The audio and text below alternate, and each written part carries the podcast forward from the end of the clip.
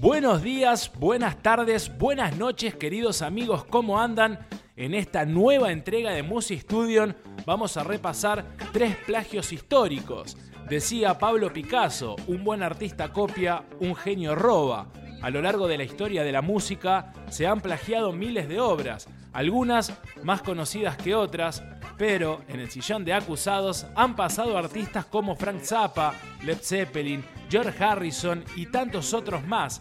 Sin embargo, Charlie en algún momento dijo, no entiendo los que hacen lo mismo que yo hice ayer, pero como hasta ahí no más. Hoy vamos a repasar, como comentábamos al inicio, tres plagios de los miles que existen.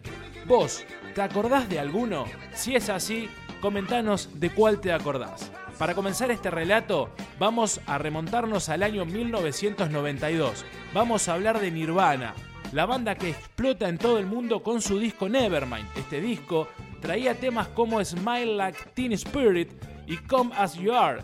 Ellos van a desembarcar en Buenos Aires el 29 de octubre de 1992 para tocar en Vélez el 30 de octubre. El grupo, conformado por Kurt Cobain, Dave Grohl y Chris Novoselic, trajo de compañía una banda punk. Esta banda estaba integrada por mujeres. La banda es Calamity Chains y va a estar liderada por Jill Hanner.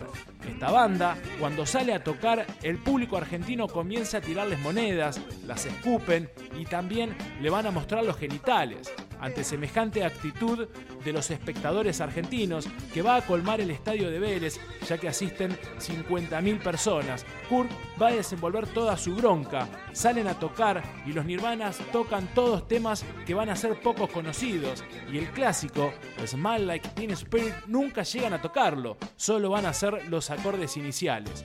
La promoción del evento se llevó a cabo en varios medios y a diversos periodistas. La nota más destacada a Nirvana fue la que le realizan a Dave Grohl en el programa Heavy Rock and Pop, conducido por el ruso Barea en la medianoche de la radio. En ese momento, el ruso le regala a Dave un disco de una banda argentina que iba a telonear a los Nirvanas. Esa banda eran Los Brujos. Los argentinos suben a tocar y dentro del repertorio está la canción más conocida, Kanishka. Al próximo año, en 1993, Nirvana va a sacar su último álbum, Inútero. Ese álbum contiene el tema Very Ape. Vamos a escuchar la similitud que existe en los riffs de guitarra. Solamente les voy a dejar un recorte para que puedan apreciar cuál parecido son estos riffs de guitarra.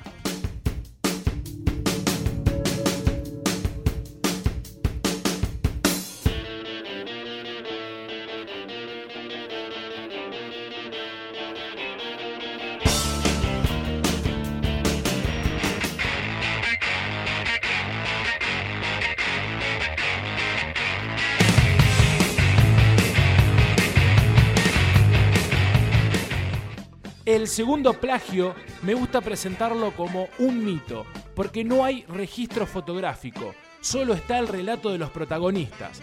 Para este plagio vamos a ir al año 1981 y nos situamos en el mejor momento de Cerú Girán. La banda, integrada por Charlie García, Pedro Aznar, David Lebón y Oscar Moro. Cerú estaba grabando su cuarto álbum de estudio, Peperina. Los Beatles argentinos pasaban por un buen momento. Venían de participar de un festival de jazz en Brasil, una banda de rock en un festival de jazz. Hacía un año nos dejaban bicicletas, un álbum que cosechó un éxito inmediato. Cuenta la leyenda que mientras Moro está grabando el beat de batería en el tema Llorando en el espejo, entra en el estudio el hombre del año. El hombre del año era Phil Collins. El ex Genesis entra a grabar su sencillo debut In the Art Night. La leyenda dice que le roba un beat de batería a Oscar Moro. Nuevamente le dejo el recorte de los temas para que puedan apreciar la similitud que existe entre los dos beats de batería.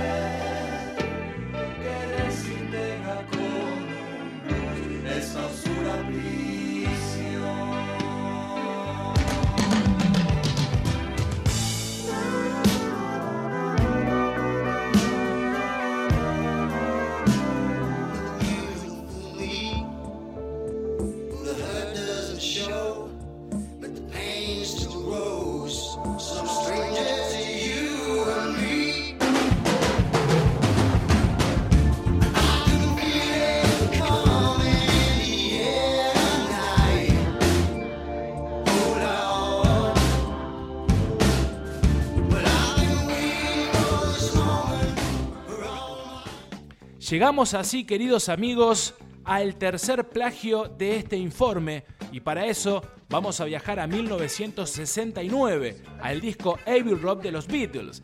El disco abre con el tema Come Together. La discográfica de Chuck Berry le hace juicio a Lennon por copiar algunas frases del tema You Can Catch Me. John pierde el juicio y en 1975 graba un disco de versiones llamado Rock and Roll, que se lo regala a la discográfica para que gane con las regalías. Dentro del disco hay una versión del tema de Chuck. Voy a dejar los recortes de Come Together y de You Can Catch Me de Chuck Berry para que puedan apreciar la similitud que existe entre los dos temas. Y al final, para despedirnos, vamos a escuchar la versión que Lennon hace de You Can Catch Me. Queridos amigos, se despide así otro nuevo episodio de Musia Studio para Visum, una mirada a tu ciudad. Mi nombre es Matías Poggi.